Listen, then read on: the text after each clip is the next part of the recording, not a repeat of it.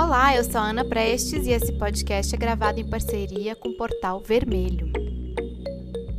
No episódio de hoje você vai ouvir sobre o plebiscito constitucional lá no Chile, traslado do material da Unasul, inclusive a estátua de Néstor Kirchner, para a Argentina, um novo atentado na França e a reação do mundo islâmico aos pronunciamentos de Macron, a tentativa de Israel de normalizar as relações com o Sudão e o clima de tensão nos Estados Unidos na véspera eleitoral.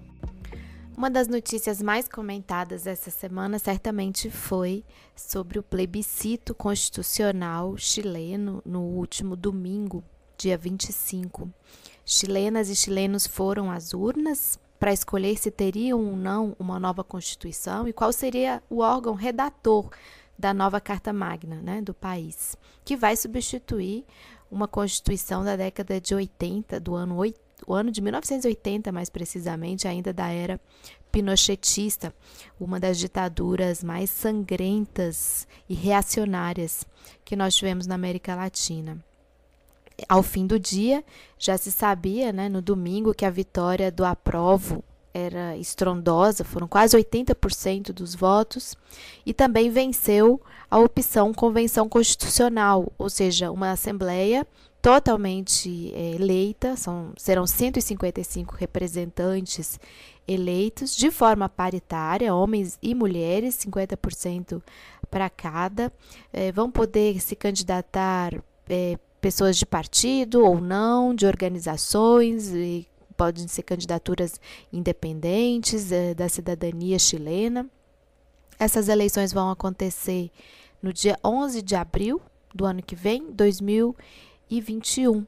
E é sempre bom lembrar que esse plebiscito ele é fruto de, da, de uma jornada de lutas, né? das jornadas de outubro, que começaram em outubro de 2019, 18 de outubro, e foi uma sequência de protestos, a princípio contra o aumento da passagem do metrô, então, principalmente jovens estudantes é, pulavam a, as catracas, e isso começou um enorme movimento, e as pessoas acabaram saindo às ruas por uma infinidade de motivos é, de demandas sociais reprimidas ao longo de décadas no Chile, que até outro dia era visto como um país modelo na América Latina de implementação do neoliberalismo de forma exitosa, entre aspas, vista por muitos, mas que na verdade mantinha ou tem mantido a população chilena à margem de uma série de direitos sociais, inclusive direito à educação,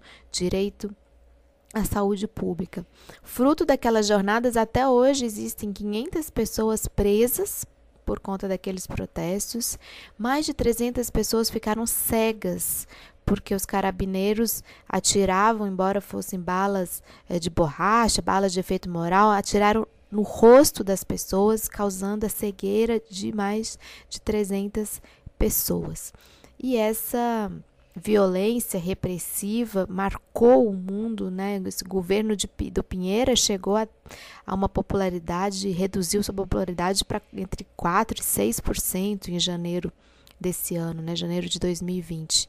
E todo esse movimento gerou um pacto firmado em 15 de novembro que definiu pela realização de um plebiscito. Isso tudo foi regulado depois por uma série de leis leis apresentadas pelo Executivo, aprovadas pelo Congresso chileno, em que se estabeleciam as regras do plebiscito, inclusive a paridade da Convenção Constitucional, metade homens, metade eh, mulheres. O plebiscito demorou a acontecer, seria em abril, mas por conta da pandemia foi adiado para outubro agora, né? Aconteceu no último dia 25. Então, essa foi uma, eh, um dos eventos, um dos fatos mais comentados ao longo dessa semana. Os chilenos e as chilenas começam agora um processo muito rico de construção eh, de uma Constituição que nós esperamos que seja uma Constituição cidadã, uma Constituição que expresse os desejos da população chilena.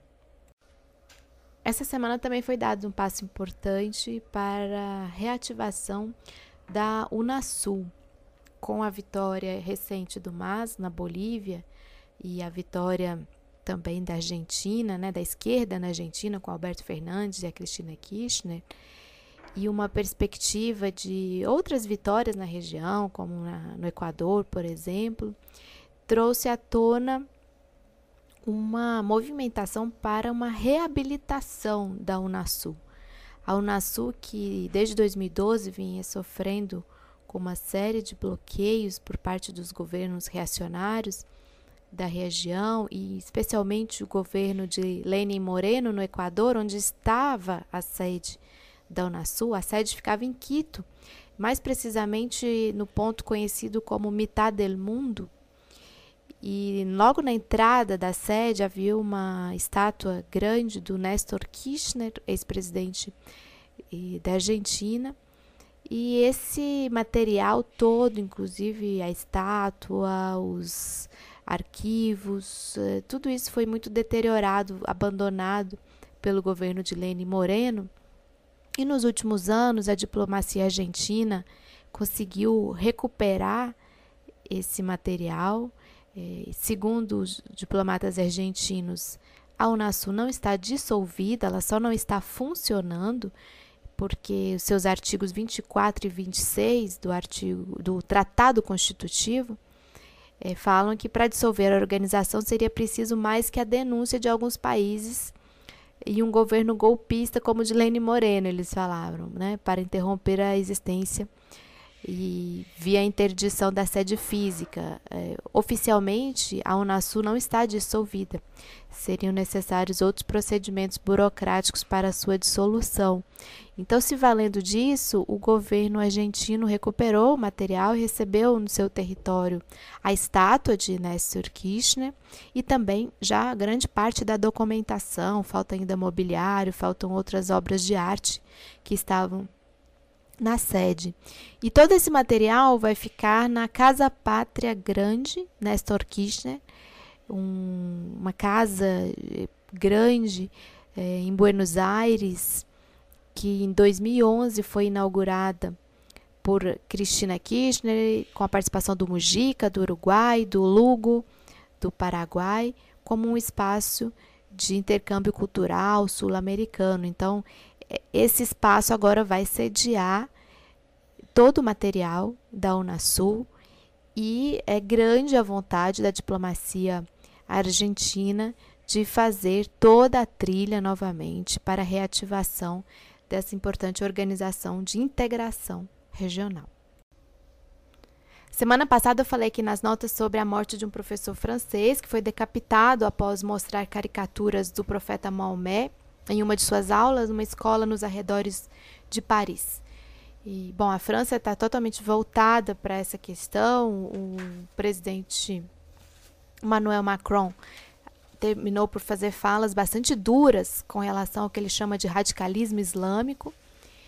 E é, ao longo dessa semana, a reação do mundo islâmico também foi muito forte.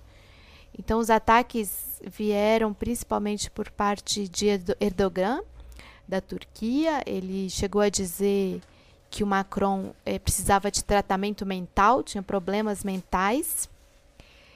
O primeiro-ministro paquistanês também disse que o ataque verbal bem planejado de Macron, entre aspas, ao Islã fere centenas de milhões de muçulmanos em todo o mundo. Uh, da Jordânia também, o ministro do Exterior disse que as caricaturas de Maomé ferem os sentimentos dos muçulmanos. Na Líbia, o governo reconhecido pela ONU de Fayez Sarraj também se pronunciou dizendo que Macron faz alegações perniciosas. E em vários países, eh, na própria Turquia, no Catar, no Kuwait, na Jordânia, produtos franceses foram totalmente retirados das uh, prateleiras. E nos últimos dias houve mais um atentado, dessa vez em Nice, na igreja de Notre-Dame eh, em Nice, Inclusive, uma brasileira de 44 anos que estava dentro da igreja também morreu. E, e também houve um funcionário de um consulado francês na Arábia Saudita que foi esfaqueado. Então, momento de muita tensão entre o mundo islâmico e a França neste preciso uh, período aí do, do fechamento do ano de 2020. Outra notícia dessa semana é uma tentativa de normalização das relações entre Israel e o Sudão. Depois da, dos acordos com os Emirados Árabes Unidos e com Bahrein, eh, foi a vez do, de Israel revelar uma tentativa de acordo que está em construção, também com a participação dos Estados Unidos, como os, os anteriores, eh, com o Sudão. Esse acordo ainda vai precisar ser aprovado pelo legislativo sudanês, mas já vários partidos se declararam contrários ao acordo. Ele foi feito pelo governo que está agora, um governo de transição, desde a queda do Omar Abashi no ano passado, que está esse governo civil-militar né, de transição e que tem negociado com os Estados Unidos e Israel, um pouco a revelia até de vários partidos que compõem a cena política do Sudão.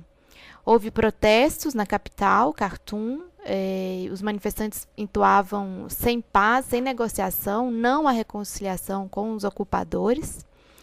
É bastante complexa a situação eh, do Sudão. Cerca de 6 mil sudaneses vivem hoje exilados em refugiados, na verdade, em Israel. E Israel não são permitidos a eles os direitos, às vezes, básicos da cidadania e muitos estão em campos de, de refugiados bastante em situação bastante precária.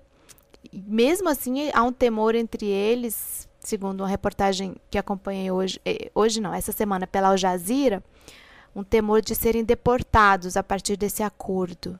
Há um grande êxodo de sudaneses uh, pelo mundo, mas há muita gente, especialmente eh, em Israel, por conta da extensa, longa guerra civil do país, de 83 até 2005, e que matou cerca de 300 mil pessoas. Então, é uma situação que a gente vai continuar acompanhando.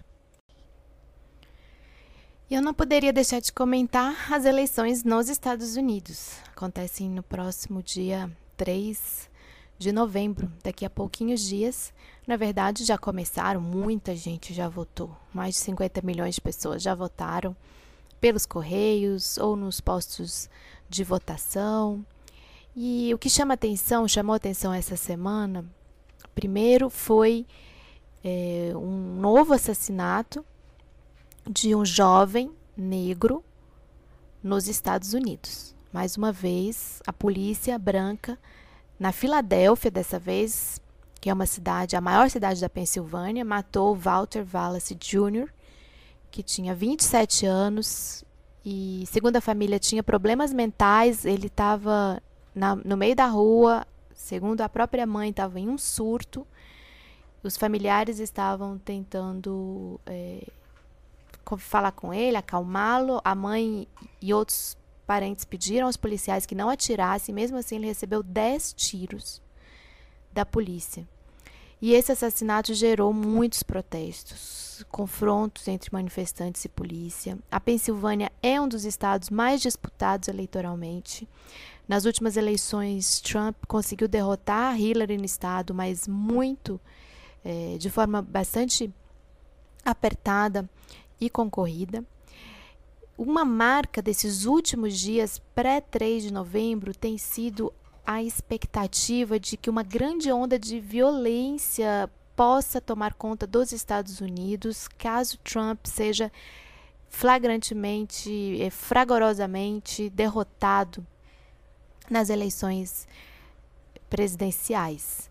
Eh, então, há cenas de comércios já é, se cobrindo suas vitrines com tapumes, é, ou seja, uma série de medidas tomadas, inclusive, pela própria polícia em várias cidades, é, principalmente Washington, é, Nova York, várias cidades centrais dos Estados Unidos, com medo de que grupos da extrema direita ligados a Trump, que apoiam Trump, possam desferir uma série de ataques nas ruas a, a, ao patrimônio e inclusive às pessoas também. É, então, esse é o cenário de grande tensão nos Estados Unidos nesse momento pré-eleitoral. Todas as pesquisas apontam para uma vitória de Joe Biden, para uma vitória dos democratas. Trump está nos últimos dias em uma agenda frenética. Hoje, sábado, domingo e segunda, ele vai estar em mais de 10 estados nesses é, três dias, com grande concentração em Michigan e Carolina do Norte. Então, onde ele vai, vai e volta para esses estados ao longo desses próximos três dias. Então, muita expectativa com relação a essa eleição dos Estados Unidos. Nós vamos acompanhar e semana que vem, aqui no podcast, vou dar as minhas impressões e as notícias que virão após essa eleição. Estas foram as notícias que escolhi para compartilhar nesse final de semana. Ao longo da semana, não deixe de acompanhar a coluna De Olho no Mundo por Ana Prestes no portal Vermelho.